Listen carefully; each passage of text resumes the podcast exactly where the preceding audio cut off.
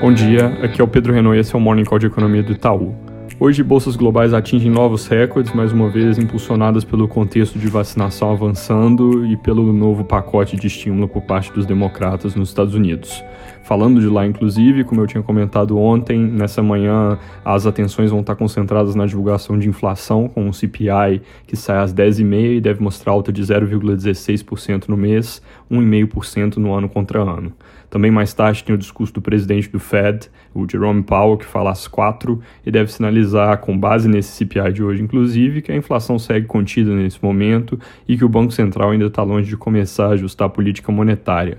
Então, por mais que o gasto adicional do governo coloque pressão na curva de juros, o início da retirada dos estímulos de fato não é uma discussão para o curto prazo. Na nossa visão, altas de juros devem começar só em 2023.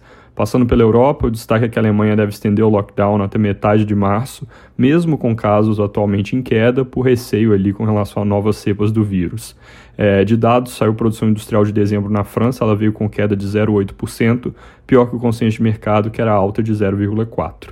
O agregado dos países que divulgaram até agora, no entanto, continua apontando alta da produção industrial na região como um todo, de 0,2% no mês. Aqui no Brasil, discussão sobre auxílio emergencial segue em destaque, mas com muita especulação e pouca coisa concreta de ontem para hoje.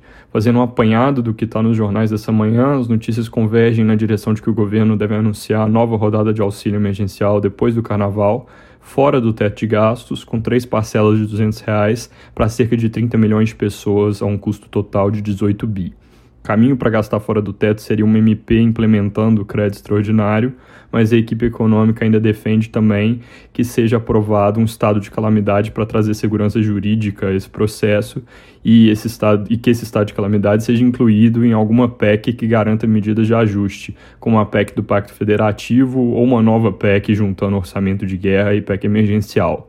Ou isso, ou gasto dentro do teto viabilizado por corte de despesas.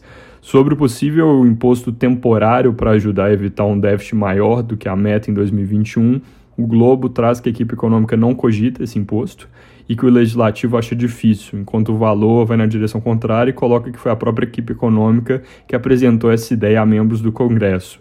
Então, só por isso já dá para ver que ainda tem pouca clareza e não dá para afirmar muito categoricamente o que vem pela frente, mas é importante ficar de olho no noticiário ao longo dos próximos dias e declarações dos principais envolvidos nessas conversas.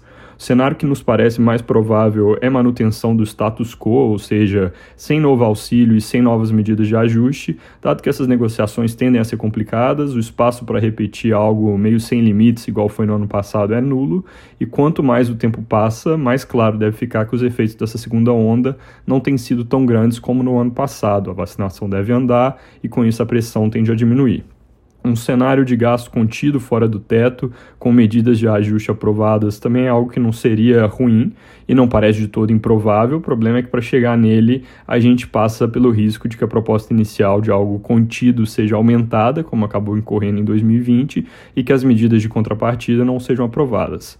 Ainda sobre Congresso, ontem a Câmara aprovou a urgência do projeto de autonomia do Banco Central e fechou acordo entre líderes para votar hoje o projeto, sem aprovar nenhuma das alterações propostas pela oposição.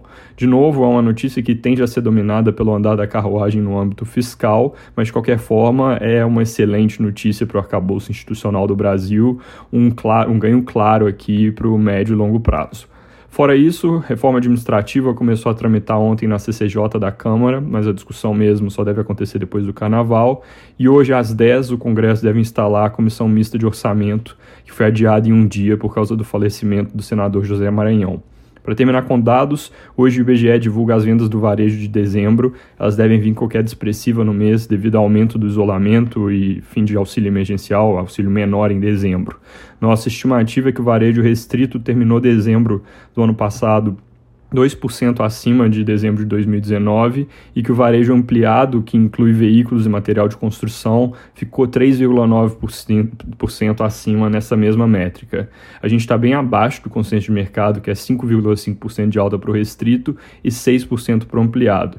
É importante comentar que o número para o crescimento no mês, que eu mencionei, deve ser negativo, dezembro contra novembro, pode variar muito nessa divulgação por causa de uma questão técnica no ajuste sazonal, tem uma não linearidade volatilidade que afeta o resultado. Então, nesse caso, melhor focar na variação ano contra ano mesmo. Último comentário: esse número de hoje tem uma importância especial porque, se nós estivermos certos é, nessa projeção de número pior, ali, uma queda em dezembro, as manchetes sobre o tema vão ser ruins e podem reforçar a pressão por mais auxílio. Então, pensando no Copom, por exemplo, o efeito de um dado fraco é, que poderia ser o quê? De diminuir a necessidade de aumentar juros, ele pode acabar sendo compensado pelo risco que ele traz para o fronte fiscal ao pressionar por mais auxílio. É isso por hoje, bom dia.